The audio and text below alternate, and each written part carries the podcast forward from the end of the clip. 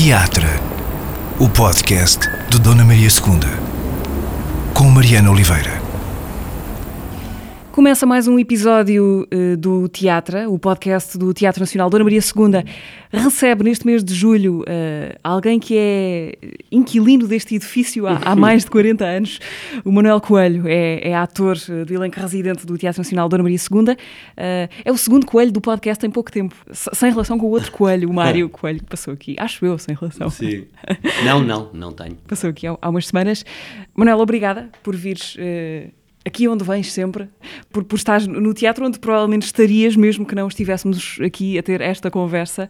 Uh, queria começar por isso. Vens ao teatro todos os dias? Uh, temos dificuldade em imaginar que um teatro possa ser um, um posto de trabalho como outro qualquer, onde se cumpre uma rotina, onde se regressa todos os dias. O teatro para ti é isso, um lugar de todos os dias? O teatro é um lugar de todos os dias, o que não quer dizer que, do ponto de vista espacial, uhum. seja o lugar de todos os dias. Ou seja, ele é o lugar de todos os dias. Aliás, eu costumo dizer uma coisa que é uma constatação de facto ao longo da minha vida no teatro: é de que boa parte do trabalho que nós fazemos é fora do edifício onde o representamos. Uh, porque o teatro é algo tu, uh, do qual tu não te podes afastar. Tu tens que viver com ele, conviver com ele diariamente, 24 horas por dia. E isto parece, parece um pouco assim exagerado, mas não o é de facto. Eh, quando tu tens um texto na mão para o trabalhar, esse texto passa a pertencer-te. E para que seja uma pertença real, tu não te podes afastar nunca dele, tens que estar com ele. E ao estares com ele, tudo é motivo para pensares nele, tudo é motivo para o integrares, tudo é motivo para tu, em pequenos sinais, em pequenas coisas, tu retirares dele, o, o retirares desses sinais mais valias para o, para o que estás a trabalhar. Daí que, quando nós chegamos ao espaço real uh, do, do teatro em si, nós chegamos com todo esse trabalho, todo esse know-how que foi adquirido fora dele. Portanto, eu digo viver com o teatro todos os dias, dentro do teatro ou no espaço real, não todos os dias, obviamente. E uma convivência assim não cansa? Ao fim de, muitos anos? Uh, por certo, a quem vive connosco. connosco, a nós não cansa. Pode cansar a quem partilha connosco companhia. Manuel, se, se, em 1978, quando entraste aqui como ator, te dissessem que ias habitar estas paredes uh, pelos 40 e tal anos que se seguiriam, o que é que pensarias disso, do alto dos teus 20 e poucos anos? Foi para mim uh, um dos momentos mais, uh, mais importantes da minha vida e também mais difíceis. A decisão. A decisão de vir para a aqui? A decisão de vir para cá. Isso tinha a ver com, com variedíssimos fatores. Mas foi uma decisão que, que eu nunca me arrependo de ter tomado. Eu estava, na altura, eh, na revista, ia iniciar um, um trabalho na revista, a Aldeia da Roupa Suja, com, com a Ivone Silva, e, o, e era uma encenação do Henrique Santana. E eu, nesse momento, que eu ia, ia até substituir um, um colega, no momento em que eu vou para a revista, eu sou chamado pelo Costa Ferreira, eh, uma pessoa incrível e um, um, um, homem de cultura brutal e um encenador também, e que foi o, o, diretor desta casa. E nessa altura, quando o Costa Ferreira me telefona para me convidar para vir para o Teatro Nacional, eu estava na altura, na revista, a ganhar uh, um vencimento altíssimo. Na altura eram 23 contos. E, e o que eu vinha ganhar, ganhar, para o Teatro Nacional, nem de longe nem de perto, se aproximava disso. Okay. Eram 14. Eh, era uma diferença mesmo muito grande e, e, e isso fez-me pensar um pouco porque eu tinha a minha vida toda organizada em determinado, eh, em determinado sentido e com determinados valores e isso fez-me alterar bastante eh, a minha vida. Mas foi uma decisão que eu tomei ponderada, mas que imediatamente disse ao Costa Ferreira, sim, eu quero. E, e fui, e vim. E vim e e na altura em que vim foi também uma mudança do ponto de vista teatral, porque embora eu começasse uh, no chamado na altura tinha uh, chamavam-se teatro declamado, teatro de revista, comédia, uh, havia vários nomes para cada. E estavam bem definidas essas estavam definidas, cotadas. Sim, as, as cotadas, exatamente, estavam bem definidas. Depois começaram-se a esvair e ainda bem que se esvaíram e hoje isso nada disso existe, porque eu na altura já tinha já tinha uma ideia sobre o teatro. Para mim existe teatro, um só teatro e depois, ou fazemos bem ou fazemos mal, mas hum. só existe um. nunca tive hum, esse estigma que se tinha de que quem fazia teatro de revista era menor. Eu tinha começado no chamado Teatro de Clamar, tinha começado no grupo Teatro de Campolido, que é hoje a Companhia Teatro Popular da Almada. Tínhamos começado todos, o próprio Joaquim Benito também estava a começar como encenador. E, portanto, a, a, minha escola, a minha escola era, era uma escola diferente da escola da revista. No entanto, tinha sempre uma vontade enorme de, de da comédia, do, do, musical, da revista. Aliás, fiz musical com o La Féria, uhum, Maldita já, Cocaína. Já falar disso. Uh, e, e, e, portanto, a, a, minha vontade era enorme do ponto de vista lato do teatro e não uh, num único caminho ou num único segmento. Bom, então já percebemos que a decisão de vir para o Nacional não foi uma questão financeira, ou se foi, foi ao contrário. Não, não foi, não foi. Não. Qual era então o, uh, o, o chamamento? Era era o prestígio, era a possibilidade de fazer um tipo de teatro? Não, não, não, é nem havia? pensava, do ponto de vista de prestígio, não, não, nem pensava nisso. Pensava que também, a par de, de, de, de, da revista, eu tinha uma vontade enorme, porque foi aí que eu comecei, em fazer os grandes clássicos. E pensei sempre que no Teatro Nacional onde eu os poderia fazer. Para além de ser a grande oportunidade, e foi-o, de trabalhar com os maiores atores deste país. De os conhecer e trabalhar com eles e conviver com eles e aprender com eles. Não era uma, nem duas, nem três vezes que eu ficava, uh, e foram muitas, e ainda hoje me acontece, muitas vezes, ficar em bastidores a ver uh, colegas representarem e a tentar perceber uh, os caminhos, os tempos e, e tudo. E, e, portanto, foi para mim também, para além do mais, uma grande escola, o Teatro Nacional. Grande escola de tudo do ponto de vista teatral e do ponto de vista de vida. Uns anos antes, Manuel, vamos recuar até ao. Eh, a história começa antes disso, não é? Antes desse, dessa chegada ao Teatro Nacional. Foi na reabertura, depois do incêndio? Foi na reabertura que eu entrei. Sim, sim. Eu, eu, o meu contrato é o primeiro contrato sim. após o incêndio. É 1 de março de 1978. Antes disso, para trás uh, desses 20 e poucos anos, havia o grupo de teatro de Campolide, que viria a dar sim. no Grupo de Teatro da Almada.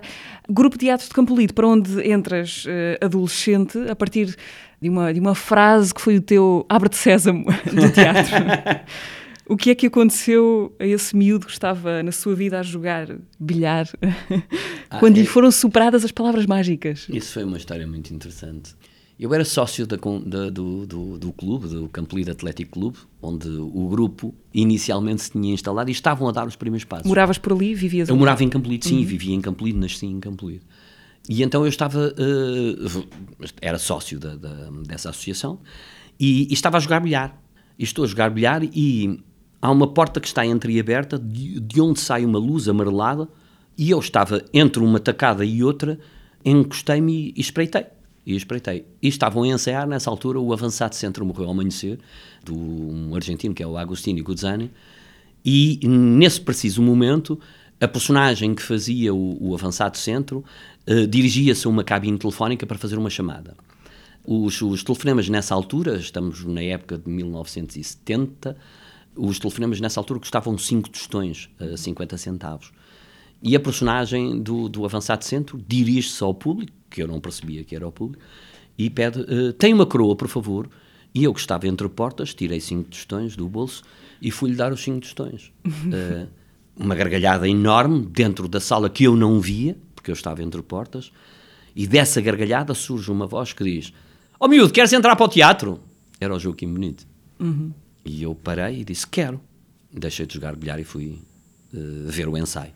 Fui ver o ensaio e logo entrei na peça, porque, pronto, entrei logo na peça do Avançado Centro esse momento, se nós nos permitirmos um, atafolhá-lo de, de, de, significados ou de sentidos, é, é muito bonito, porque é, é o teatro a confundir-se com a vida de facto, não é?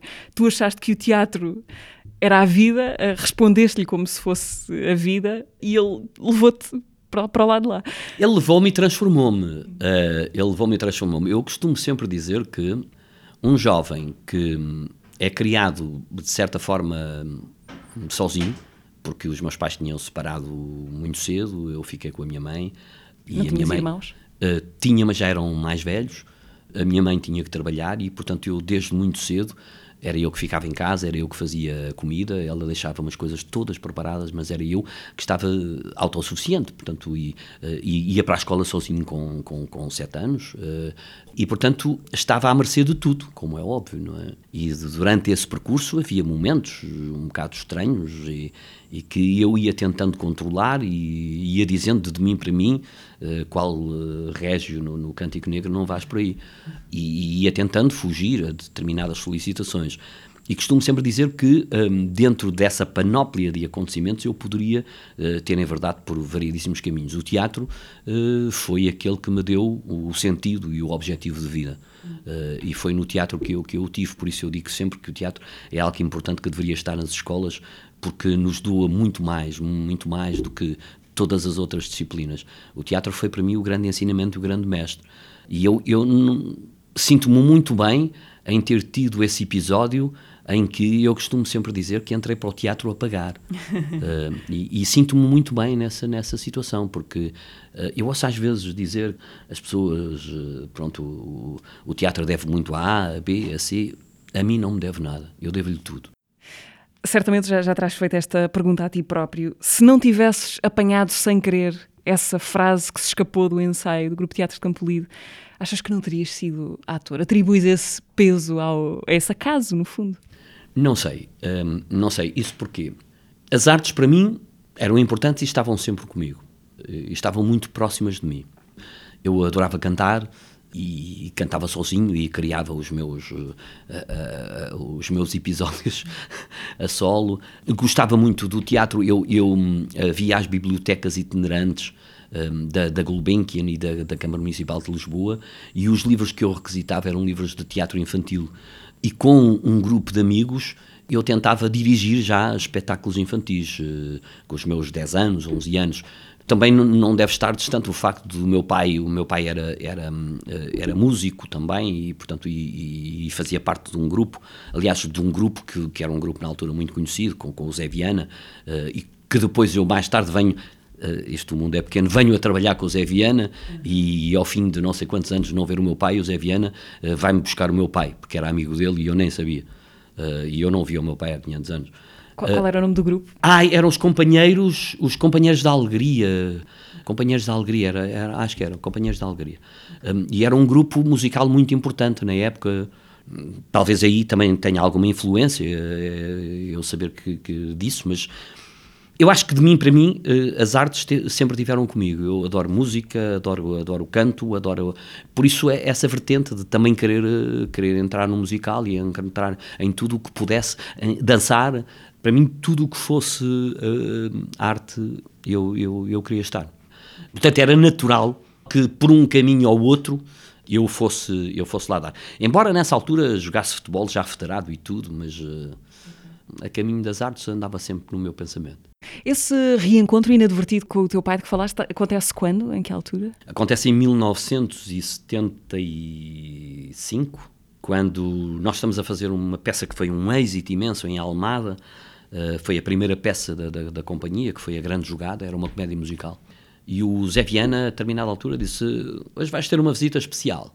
E eu hum, nem estava longe, e, e era o meu pai. Uh, que, que, tinha ido, sabia que eu estava a trabalhar com o Zé Viana uhum. e, e, pronto, e foi, foi me ver. Foi um encontro muito curto porque ele morreu pouco depois numa operação e uhum. portanto não tivemos sequer relação. Se, se eu te perguntar assim à, à queima-roupa, quantas peças é que já fizeste aqui no Teatro Nacional?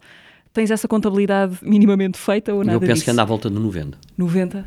Sim, 90 a 100. És organizado a sistematizar essa, esse trabalho ou não? Uh, não, porque houve uma época que nós fazíamos imensas peças, depois isso começou-se a espaçar, o teatro também se modificou, toda a estrutura também se modificou e eu fui, tinha essa contabilidade, sim.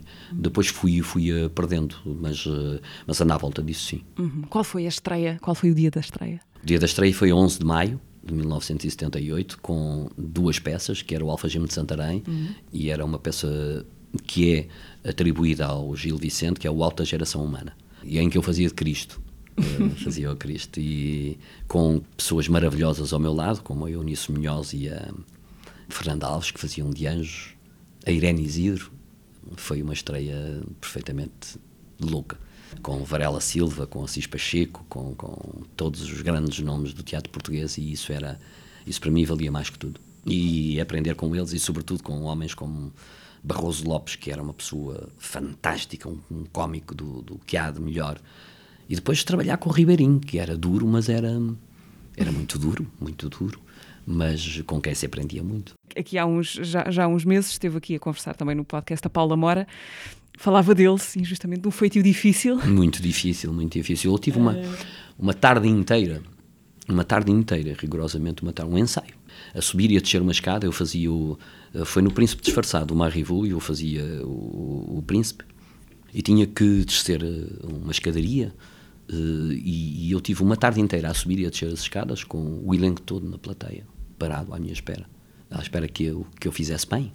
Uh, bem segundo o Ribeiro, e estava certo, que era uh, 10, sobe, achas que é a forma de chegar? Achas que o pé está certo? E a mão está boa? E era tudo assim. E, e eu já estava doido, doido, doido, doido, já estava, os olhos já me, me reviravam e de repente sinto na plateia, uh, sinto na plateia assim umas mãos que fazer assim, era o Rui de Carvalho a, fazer, a pedir-me calma, a fazer-me calma. Isso funcionava para ti, esse estilo? Curiosamente nunca funcionou. Era o estilo do Joaquim Bonito, era o estilo, era o estilo de uma época também. Sim. Eu admitia-o, porque eram pessoas que, que, que, sabiam muito e que procuravam, inclusive até do ponto de vista psicológico, chegar aos objetivos que se pretendiam.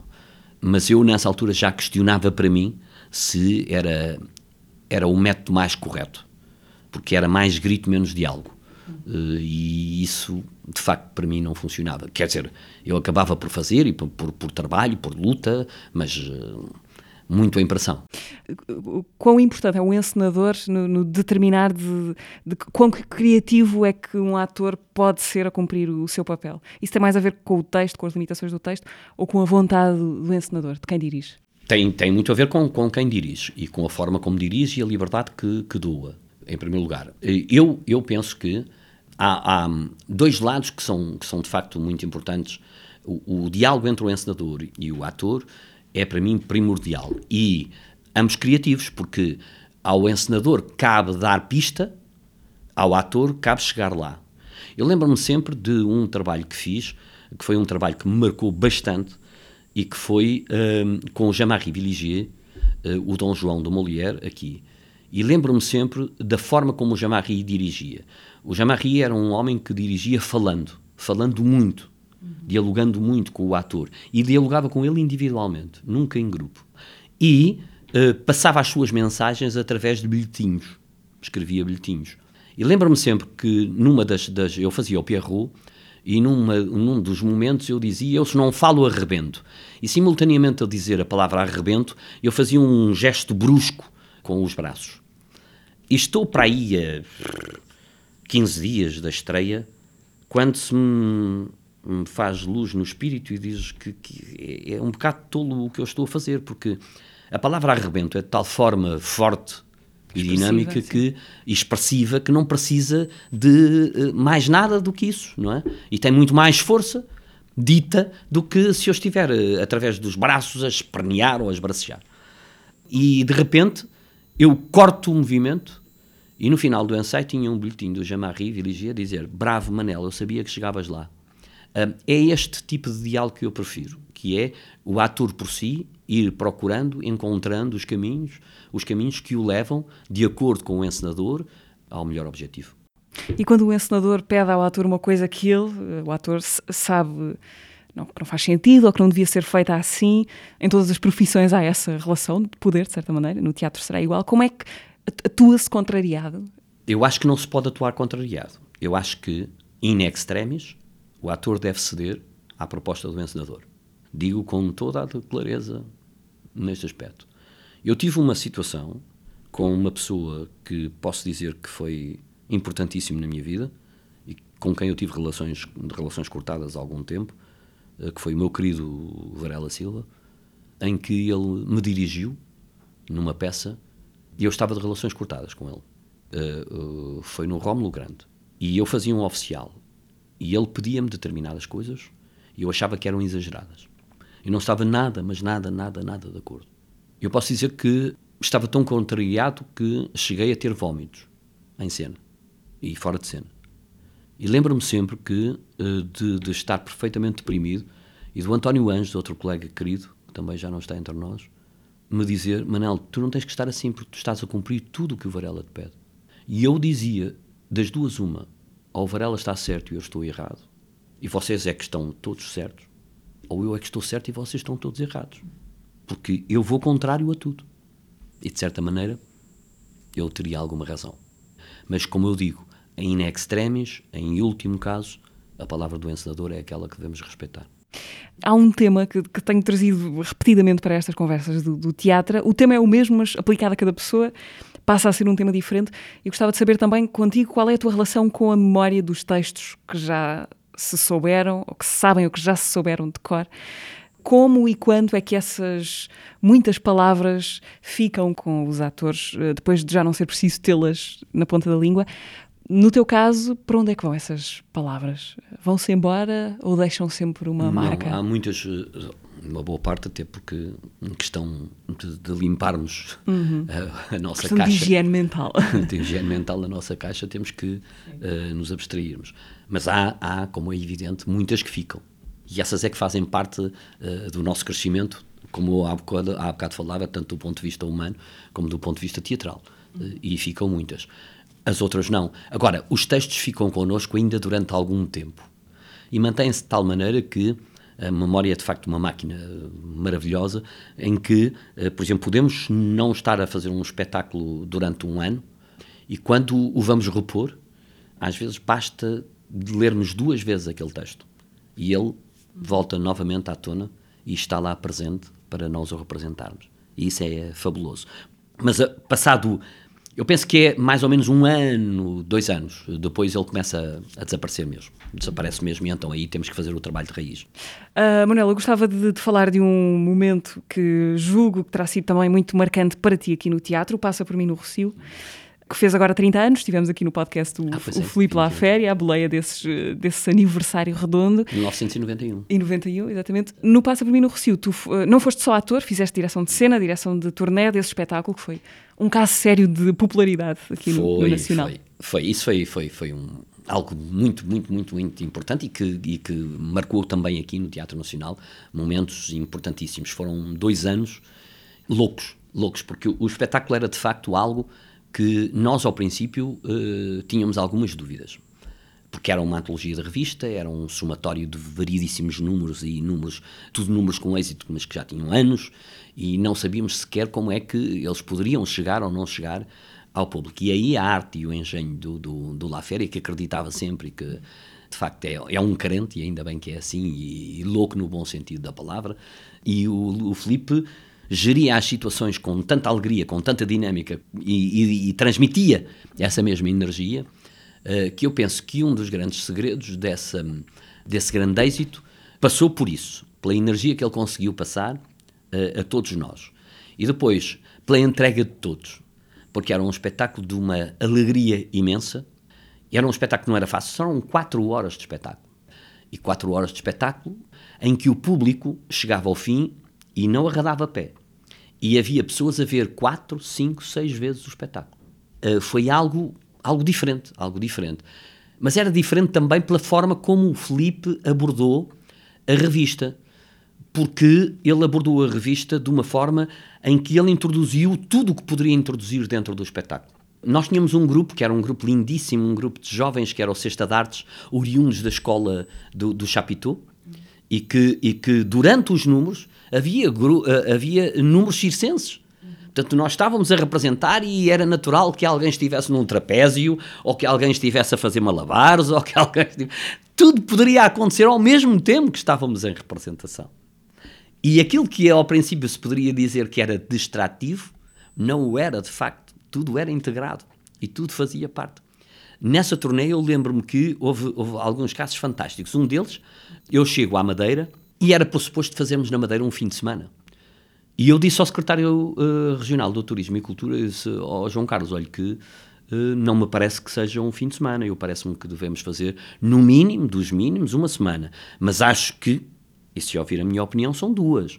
E depois vai-me pedir mais.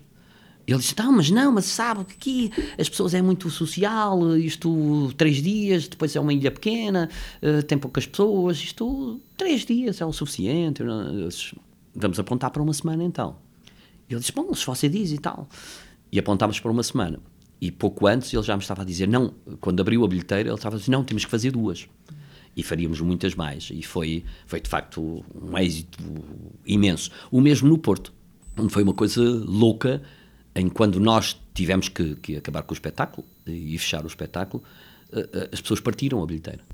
Partiram as bilheteiras porque não, não queriam que o espetáculo acabasse. E não havia mais hipóteses, porque uh, nós tínhamos que vir para Lisboa e tínhamos que continuar outros projetos, como é evidente, mas foi de facto uma coisa notável e um espetáculo notável. Teve como, também como, como sucesso, quanto a mim, lá estamos, com um elenco fabuloso, a fazer as mais eh, loucas tropelias, desde o Rui de Carvalho, o Varela Silva e o Corrado Ribeiro a fazer três mastronças, que eram três travestis loucos, mais louco pode exagerar, que eram três mulheraças. Era, era hilariante, hilariante, e tudo isso chamava o público, e o público se divertia e adorava. E os grandes atores da revista estavam fascinados. Eu lembro-me do que é que o, o Zé Viana dizia, do que é que o, Raul Solnado, que adorou o espetáculo. Porque todo. foi uma homenagem também, de certa maneira. Sim, foi, e foi uma homenagem também a toda, a toda a revista. Há quem diga que o, o espetáculo terminou com a revista. Não é verdade. Isso é uma falácia perfeitamente tola não foi por aí que a revista acabou. A revista acabou e não acabou, quanto a mim, não acabou. Ela está um pouco adormecida, não tem a dinâmica que tinha na época, mas como também as épocas são diferentes e também vão variando. E parece-me a mim que houve, houve alguma mudança e depois a escrita aí penso que não acompanhou. E hoje há excelentes, há excelentes uh, guionistas que poderiam fazer um excelente trabalho, excelentes uh, cómicos e, e, e, e que poderiam fazer um excelente trabalho na revista do ponto de vista da escrita e da nova nova escrita. Porque o que ela precisava era de uma nova escrita que nunca aconteceu. Porque, ser trazida para hoje. Ser trazida para hoje, porque o, o que acontecia é que a revista vivia de um antes, que era o antes do 25 de Abril, onde existia uma censura terrível e que estava muito atenta a determinadas situações. E nós, para fazermos passar a mensagem, nós tínhamos que contornar o texto de maneira a que a mensagem chegasse e que as pessoas percebessem onde é que se queria chegar. E isso gerava situações incríveis e lindas, lindas que era, muitas vezes, num determinado número, a descontexto, o público começava-se a rir. E começava-se a rir de quê? Porque começava-se a rir de uma graça que tinha sido há um segundo, dez segundos atrás e que ele perceberia depois. Uh, aliás, eu, eu, dou um exemplo. Uh, havia um, um número do, do, do Zé Viana numa revista uh, que era o Pá Pega, no, o, Pá Pega na Vassoura, eu acho que era o Pá Pega na Vassoura, em que ele fazia o, o cozinheiro de Portugal. E na altura havia um ministro, que era um ministro da, Informação, que era o Moreira Batista, uh, e que era o ministro, no fundo, da censura.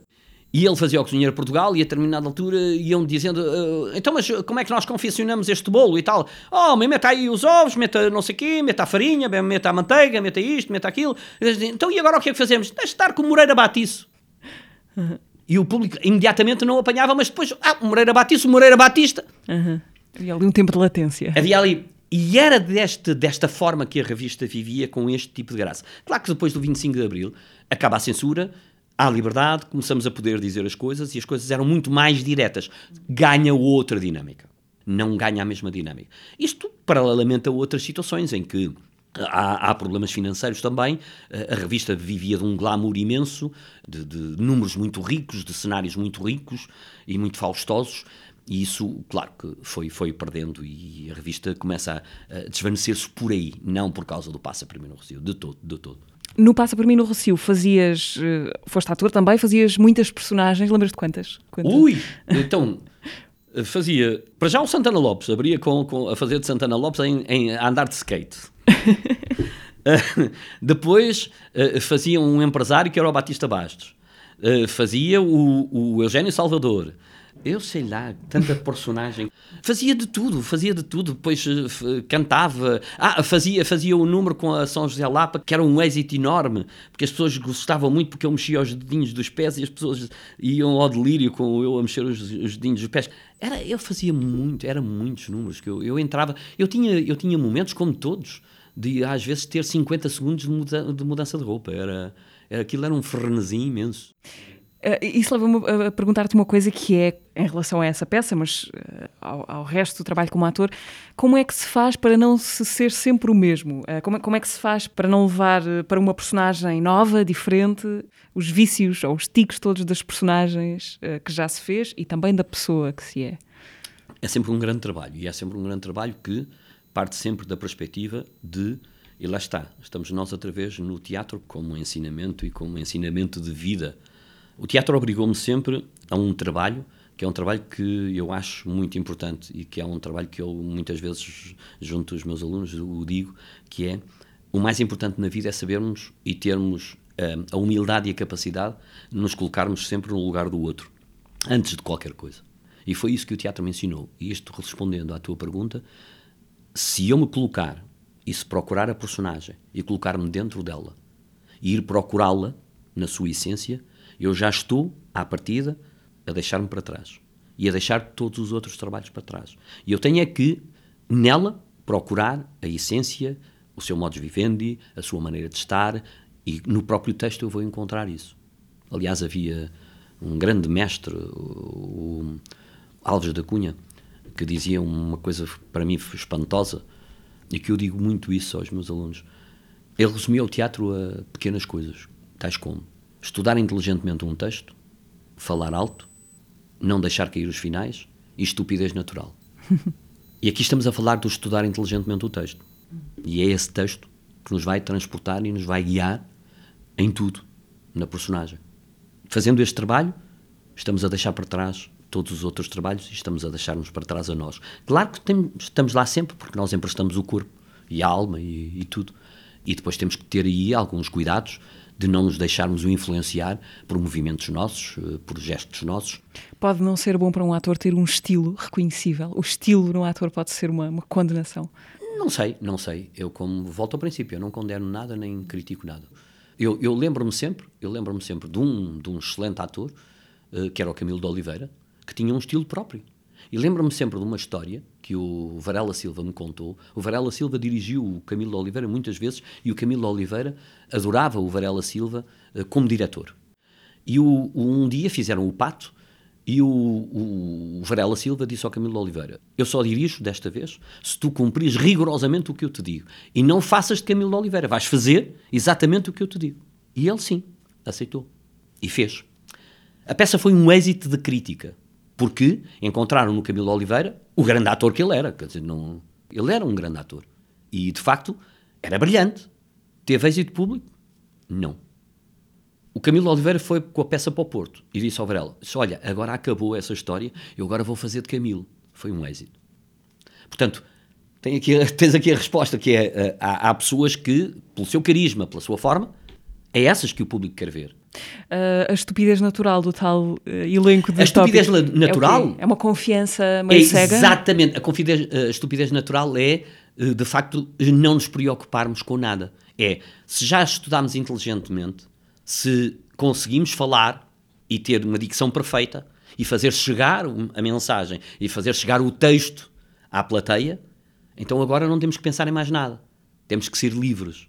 E isso remete-me também para uma situação que eu mais tarde vim a perceber o que era essa estupidez natural. O Joaquim Benito uma vez disse-me uma coisa, eu teria para aí os meus 17, 18 anos, e o Joaquim Benito disse uma coisa em grupo, é que um ator se fazia normalmente no mínimo em 20 anos. E eu não percebi o que é que ele queria dizer com isso. E já estava no Teatro Nacional, quando eu vim a perceber o que é que isso queria dizer. Porque uma coisa é um nervoso que todos nós temos e devemos ter por respeito ao que estamos a fazer, ao nosso trabalho e ao público. A outra coisa é que esse sistema nervoso nos comprometa e nos aniquile e faça com que a plateia nos domine mais do que nós dominemos a plateia. E eu acho que aqui tem que se inverter o ónus, que é o ator é exatamente ator para dominar o outro lado, ou seja, para fazer chegar ao outro lado em condições perfeitas aquilo que trabalhou. E não que o outro lado o domine e lhe crie uma barreira que não o deixa evoluir. E foi aqui, já no teatro, quando eu senti essa liberdade e disse: Espera, estou-me a sentir a dominar e a não ser dominado. Porque até determinado momento O compromisso era sempre, uh, será que estão a gostar e, e, a gostar? E eu vivia sempre neste terror e nesta batalha. Se o público não ria em determinadas alturas que, que era para rir, uh, isso já me comprometia a representação. Estava sempre dominado pelo outro lado. E a, a partir desse momento eu senti-me livre. E é isso eu percebi também o que era a estupidez natural. É o não nos deixarmos afetar. E isto também serve para a vida. Por falar em vida, estar em palco parece-se com alguma outra coisa na vida. A sensação, a intensidade, o estado de, de exceção, de certa maneira, que, que, vigora naquela uma hora, duas horas de espetáculo, parece-se com alguma coisa? Isso é que não. Isso é que é um ato único. É um ato à parte. É um ato à parte. E é tão à parte, tão à parte, tão à parte, que não foi uma nem duas vezes que eu entrei em cena ou com febre ou com dores. Eh, eu sofria muito dos dentes. Eh, era um pesadelo. E eu representei muitas vezes cheio de dor de dentes, cheio. E entrava em cena e as dores passavam. Voltava a bastidores e as dores voltavam. Este é um dado concreto. Cheguei a representar com 40 graus de febre que as colegas, a Lourdes Norberto e a Henriqueta Maia, com quem eu contracenava, nem se podiam chegar ao pé de mim. E chegava lá dentro e eu tinha a energia toda. Chegava cá fora, só me apetecia estar deitado no chão do, do, do bastidor do teatro. É um ato único, é um momento único onde tudo, tudo, tudo, tudo o que está fora, tudo uh, o que faz parte da, da, do dia a dia desaparece, porque nós estamos ali só naquele foco, naquela bolha, e, e é lá que vivemos. E são momentos perfeitamente fantásticos. E depois, em comparação com, com isso, mesmo os momentos intensos da vida parecem menos intensos? Há situações que nós aprendemos no teatro em que momentos difíceis da nossa vida, e se nós uh, nos reportarmos a determinadas situações e aí uh, aos tais momentos que vão ficando do, da nossa aprendizagem no teatro, achamos que é de menos. Relevamos com mais facilidade determinadas situações e não lhes damos a importância que muitas vezes uh, se dá e que, e que, dias mais tarde achamos ridícula a importância que demos, porque se calhar não tinha tanta importância quanto isso. E isso também um, no teatro podemos, podemos aprender conquanto que o, dia a dia é um dia completamente diferente. E, e, é de tal maneira, eh, há bocado falava isso, mas é de tal maneira intenso determinadas peças que nós fazemos, não todas, obviamente, mas muitos uh, das personagens que representamos e momentos que vivemos em cena, uh, que quando saímos de cena, a mim aconteceu-me variedíssimas vezes e há bem pouco tempo isso aconteceu, acontecia-me. Por exemplo, na Menina Júlia, no, no um outro fim para a Menina Júlia, do Tiago, eu quando acabava o espetáculo sentia uma solidão imensa, porque queria continuar deixava-me um vazio imenso não estar a representar a peça. Manuel, vamos dar um salto até aos anos 2000 já, um salto, uh, um recuo até aos anos 2000, quando foste diretor artístico do Centro Cultural da Malaposta, uh, em Odivelas, durante uma década certa, foi uma década, sim. 2005, 2015. 15, Como é que foi para ti esse período criativamente? Uh, tiveste em mãos a tarefa de dirigir artisticamente aquele um lugar? Período, foi, um período, foi um período muito bonito da, da, da minha vida e foi um desafio que, que eu tomei de mim para mim. Hum, nós às vezes somos muito críticos determinada, em relação a determinadas situações e, e, até à condução de projetos, à condução de teatros, à forma como se dirigem teatros. Todos nós temos a nossa ideia, todos nós somos críticos. E quando chegou esse momento e esse convite, eu disse: Bom, está no momento de tu, em vez de criticares, uh, pôres em prática aquilo que estás a, a dizer e que dizes normalmente. E foi isso que eu tentei fazer. Modéstia à parte, eu penso que fiz bem. Ou seja, o que eu queria fazer, conseguiu, uh, que era transformar o Centro Cultural da Malaposta, que era um centro que estava muito parado, muito fechado em si, uh, num centro aberto. Aberto e aberto a todos. Ou seja, eu não tinha uma programação, tinha várias programações. E então ocupei esse espaço que só tinha uma, uma pequena sala e, e estavam a fazer, uh, já tinham aberto um, uma pequenina sala que tinha sido de, de cenografia uh, para também fazer pequenos espetáculos em termos experimentais.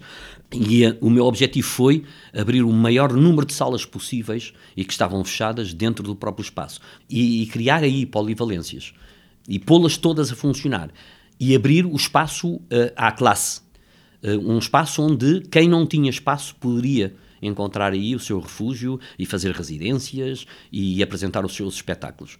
E, e, este era um objetivo, e foi um objetivo conseguido, porque eu, quando entrei para a Malaposta, o número de espectadores uh, por ano uh, rondava os 5 mil, e eu deixei a Malaposta com 65 mil espectadores por ano.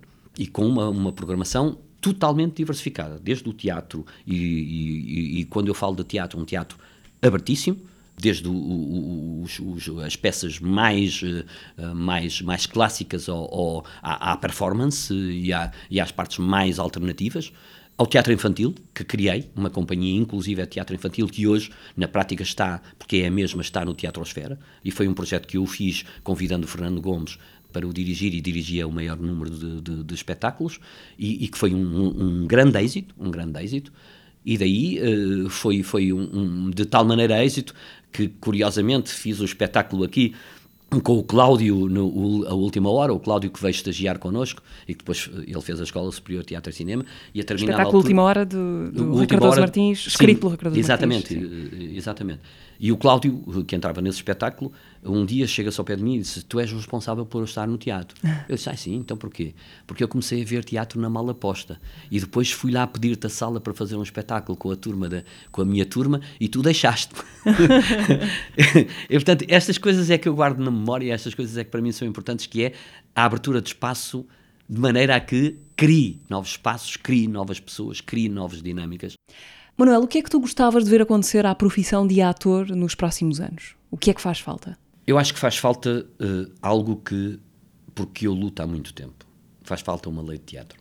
Os, os, atores saídos das escolas ou não saídos das escolas, porque, quanto a mim, não é obrigatório estar na escola. Uh, há muitos atores que nunca foram à escola e são excelentes atores e aprendem no palco e aprendem com outros, mas que, uh, de qualquer das maneiras, que quando ocupassem e quando viessem para a profissão, tivessem espaço de, de, crescer nela e de viver nela sem angústia. Nós precisamos de, de, de, ver filmes, nós precisamos de sair, de viajar, de contactar com outras, com outras culturas, porque isso é crescimento individual e intelectual. E, portanto, esse espaço nós precisamos. E para isso, precisamos de melhores uh, vencimentos, porque se ganha muito pouco nesta profissão. Muito pouco. Os salários são extremamente baixos.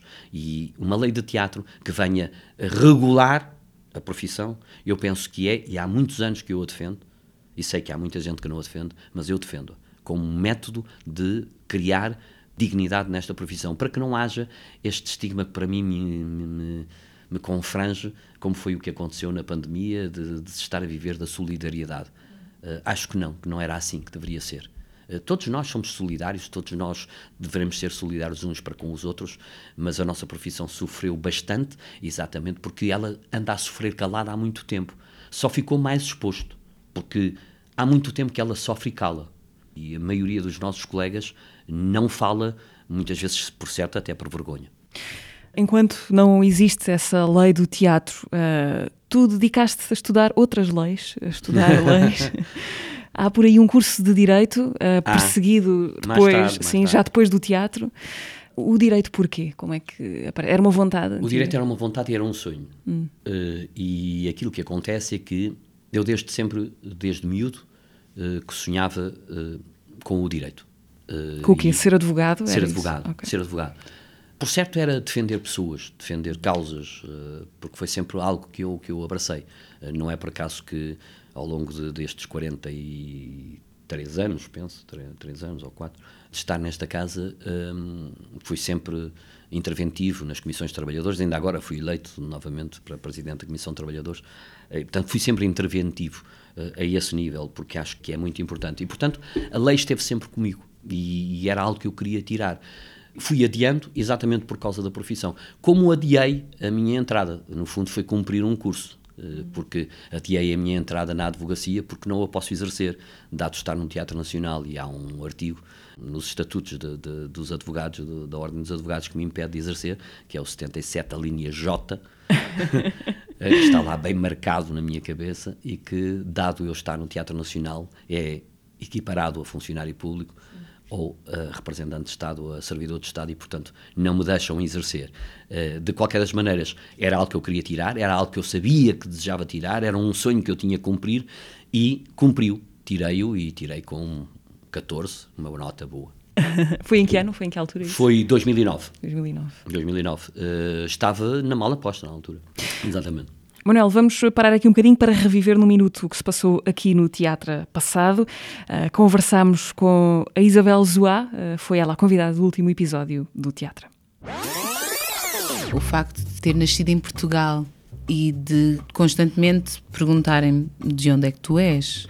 É uma completa alienação sobre a própria história de Portugal. Eu lembro-me de estar sentada a ver um espetáculo e olhar assim para o público, pá, só pessoas brancas. Na plateia, pá, eu era a única pessoa negra no espaço. A reação do meu irmão, que veio ver o espetáculo e que disse: Nunca pensei que um espetáculo de teatro pudesse falar sobre mim, deixar-me completamente extasiado e triste e feliz e com um misto de sentimentos. Se um espetáculo te comove e te muda, isso é incrível. Eu acho que eu sou atriz porque eu não, eu não, parava, eu não parava de inventar. Mesmo estando num lugar, imaginar-me estar em outro lugar. Queria tanto ir para a mini chuva de estrelas, tanto, tanto, tanto, tanto, que eu dizia: temos que nos preparar, porque se nos vierem chamar, nós temos de estar preparados para não passar vergonha. Porque quando tu entras para o palco, não dá para cortar nada. É ali, é ali, ao vivo, direto, é, é cheiro, é cor, é tom, tudo eu espero e toda me entrego. E isso para mim é muito sobre o que eu sou, né? Podem ouvir completa a conversa com a Isabel Zoar num dos vários uh, domicílios do teatro, YouTube, SoundCloud, Spotify e Apple Podcasts. Uh, Manuel, queria pedir-te uma sugestão. O que te apetecer deixar uh, ao alcance de quem nos está a ouvir? Eu vou deixar um livro, que é um livro que. Mas, mas qualquer livro deste autor é um bom livro. Eu estou a falar de Yuval Harari, estou a falar do Homo Deus, que é algo espantoso, mas qualquer livro dele um, os livros dele fascinam-me, como me fascina também o Manuel, o, o António Damasio, e que está dentro, mais ou menos dentro da mesma linha, e que nos fala muito uh, da ciência e da humanidade, uh, e dos tempos que se avizinham e da preparação que temos que ter para os enfrentar, uhum. e porque todos uh, os vamos enfrentar. E eu, como ambiciono viver até aos pelo menos 200 anos, acho que também os irei enfrentar. Uh, Manuel, tenho uma pergunta para ti, gravada por alguém que uh, conhece bem os teus inícios como ator, porque uh, a Eugénia Vasques, que foi convidada do teatro em junho, está a escrever uma história da, da Companhia de Teatro de Almada. Ela contactou comigo. exatamente. Ora, vê lá se, se reconheces este tratamento. Olá, Mané, Maneco, Maneco.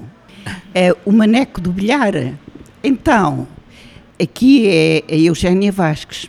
Olha, como é que tu te sentes? Vai para 50 anos profissional de teatro, já vai para 50 anos, Manuel. E, e estava aqui a dizer à Mariana que realmente uh, tu és um elemento importante do grupo de teatro de Campolide. Lindíssimo, um miúdo lindíssimo, que evidentemente vai fazer uma carreira espantosa e vai ser um galã do Teatro Nacional Dona Maria II. Manuel, diz-me, agora formado em Direito, agora com quase 50 anos ao serviço do teatro. Manuel, conta-me lá, o que é que tu tensionas fazer quando te aperceberes que não queres representar mais o que é que tu tensionas fazer? Vais escrever-nos um livro das tuas incríveis memórias de passagens pelos vários palcos deste teatro em português e não só. Um grande abraço de admiração da Eugénia Vasques. Uma pergunta que já contém ali uma, uma sugestão, pelo menos. Bom, Eugénia, é assim, ponto assente, não penso deixar de representar nunca irei representar sempre até ao fim dos meus dias. Nem que faça os meus próprios monólogos. Uh, irei representar sempre. Portanto, não, não me irei afastar daí. Até porque o, o teatro, o teatro está em mim um, e faz parte de mim e eu morrerá comigo porque eu não posso eu não posso afastar-me dele. Uh, não há divórcio possível não vive comigo. E portanto até ao fim dos meus dias eu irei irei sempre estar a representar.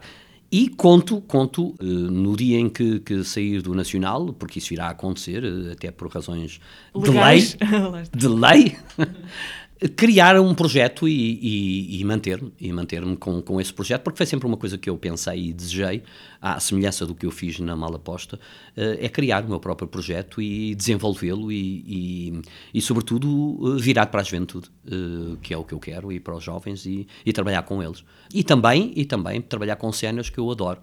Tenho, aliás, um grupo de teatro, que é o Grupo Teatro Comunitário, que se chama O Baile, e com quem eu trabalho, estou neste momento a dirigir a Bisbilhoteira, com quem eu trabalho com pessoas lindíssimas e que são, são pessoas com uma energia única e são essas pessoas que também me transmitem energia e transmitem um bom estar na vida e esta alegria de viver que é preciso, e é preciso alegria para viver. Uh, Manuel, desta vez vamos prolongar aqui um bocadinho esta secção das perguntas, porque hum, aqui é como se fosse a continuação de uma conversa, porque tu aqui há umas semanas uh, deixaste um, um, par de interrogações para o Filipe Laféria e, portanto, ele agora é ele que tem alguma coisa para te dizer. O Manuel Coelho é um grande companheiro, um ótimo ator e um homem de teatro que eu muito admiro. Lembro-me do Manuel Coelho muito novinho no, no grupo de Campo Lide e depois numa, numa carreira de trabalho, de talento, de amor ao teatro. Comigo ele fez o Passa por mim no Recio, que além de ator era um diretor de cena, geria aqueles ecos todos daquela grande companhia e depois ajudou-me aqui e muito a construir o Politeama, com a maldita cocaína, onde ele teve uma interpretação memorável na figura do Alves dos Reis, onde cantava, porque ele é um ator eh, bastante versátil.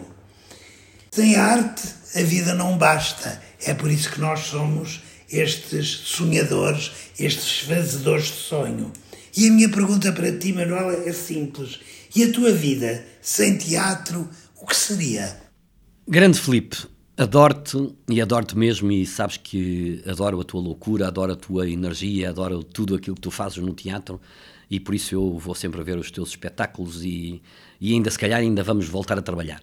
Mas uh, relativamente à, à, tua pergunta, eu nunca pensei em minha vida sem o teatro. E como dizia no, no início desta entrevista, eu poderia com certeza ser tudo e se calhar não era nada de bom uh, se não estivesse no teatro. O teatro deu-me tudo, deu-me deu uma forma de estar, deu-me deu uma forma diferente de encarar a vida e ensinou-me a ser um ser humano completamente diferente e um ser humano de, de dádiva, de entrega e de, de grande solidariedade. E, portanto, um, nunca, nunca, nunca concebo a vida sem, sem este espaço e, e sem esta vivência teatral. Tal como tu. Uh, portanto, o teatro é de facto a minha paixão e é uh, com quem eu vivo e durmo e acordo todos os dias. Uh, impensável, impensável afastar-me dele. Portanto, nem a Eugénia Vasques nem o Filipe Laféria te vão conseguir afastar do, das perguntas e iam ali bater naquele sítio, mas uh, não, não acho que É impossível, é impossível, porque uh, falava-se muito, e ainda hoje se fala no bichinho, no bichinho do teatro. Embora eu conheça pessoas que, que deixaram e que quando deixaram o teatro se afastaram completamente. Não é, não, não concebo, não, não, não consigo, não consigo porque uh, não posso. Seria, seria morrer. Uh, Manuel, se tu agora, por, um, por, uma possibilidade qualquer estranha da ciência, pudesses uh, dizer qualquer coisa ao, ao, ao, maneco do bilhar, era assim? era o manecas. Manecas do bilhar, aquele que levou à letra a frase tem uma coroa, uh, o, o que é que tu lhe dizias? Olha, manecas, segue os teus instintos, segue aquilo que tu sonhas, vai em frente, sem medos, ultrapassa as barreiras e tenha certeza que se tiveres objetivos, todos os ventos te vão ser favoráveis. Manuel, muito obrigada por esta conversa. Manuel Coelho foi convidado desta quinzena do teatro. No podcast do Teatro Nacional Dona Maria II, hum, as conversas seguem dentro de momentos. Obrigada por escutarem. Obrigado. Vemo-nos daqui a 15 dias. Obrigada. Obrigado.